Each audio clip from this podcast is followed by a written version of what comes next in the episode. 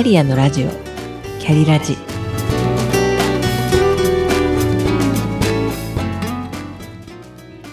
ャリアのラジオ。キャリラジ。この番組は自分の中の多様性と可能性を最大限生かしてしなやかに100年生きたい。そんなあなたに向けてお送りするキックカウンセリング番組です。お疲れ様です。キャリアコンサルタントの香りです。前回はコンプレックスを抱えて自分に合う靴すら見つけられない姉妹が自分の仕事や恋人人生を自分で見つけていくというストーリーの映画 In Her Shoes を題材に仕事や人生の選び方についてお話ししました。シューズは仕事や人生を表す比喩的に使われます。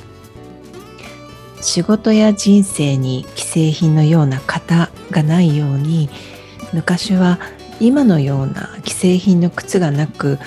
オーダーメイドだったことの名残かもしれません。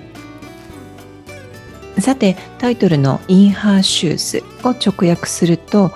彼女の立場で考えてみるという意味で put oneself in someone's shoes というイディオムから来ています。誰かの立場で考えることを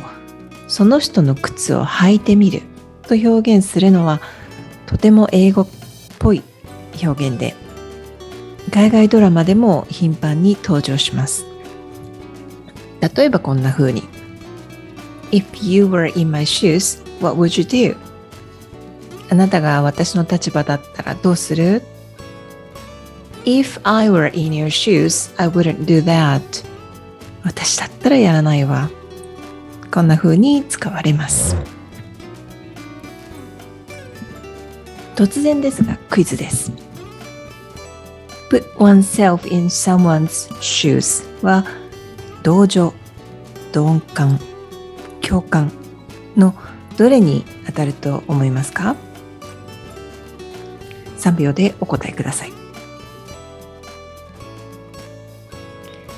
正解は本日のタイトルにもしています共感です区別が分かりにくい言葉としてよく比較されますが英語の説明の方が明確ですのでオックスフォードランゲージの定義を例にご紹介いたします同情と同感は sympathy です sympathy は feelings of pity and sorrow for someone else's misfortune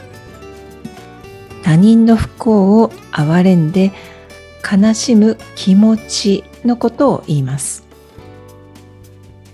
一方共感は empathy です Empathy is the ability to understand and share the feelings of another. 他人の気持ちを理解し共感する能力です。共感力とは言いますが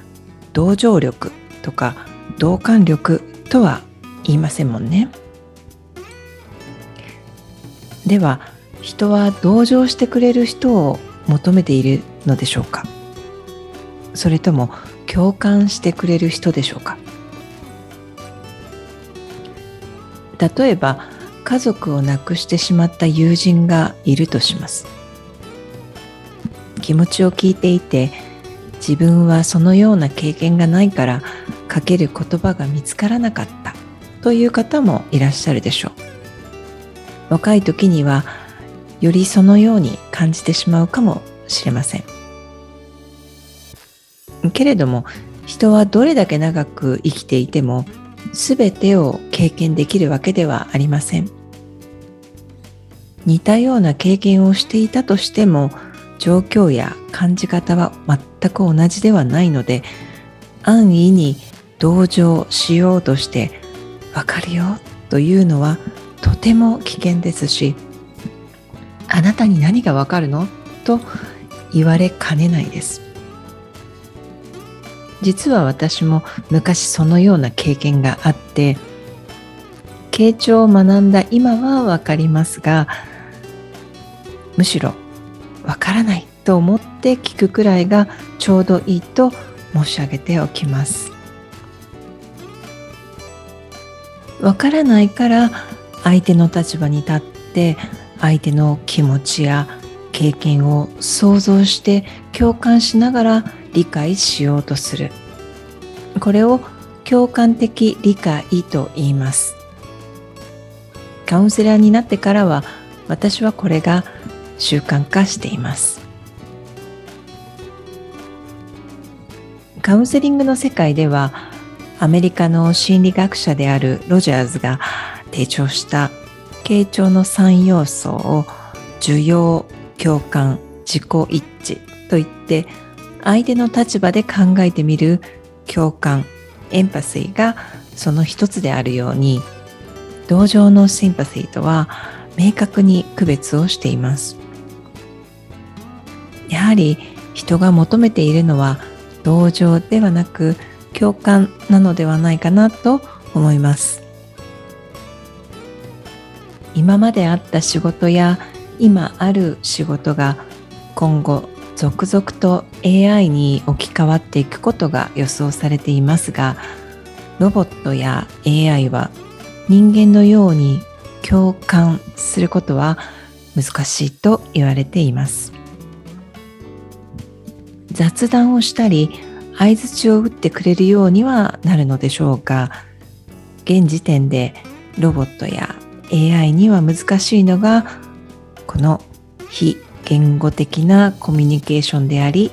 共感力です。自分とは全く異なる他者をそのまま受け入れて相手の立場になって考えてみる話を聞いてみるそして想像してみる力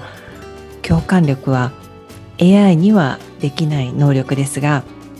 トレーニングで身につく力でもあります。同僚や部下上司とのコミュニケーションに悩む方々にとっても社内のコミュニケーションを円滑にしたりこれからの AI 時代を生きていく上でもこの能力を高めていくことはとても大切です。本日は AI が超えられない力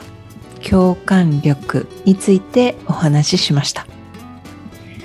最後までお聴きくださりありがとうございましたそれではまた。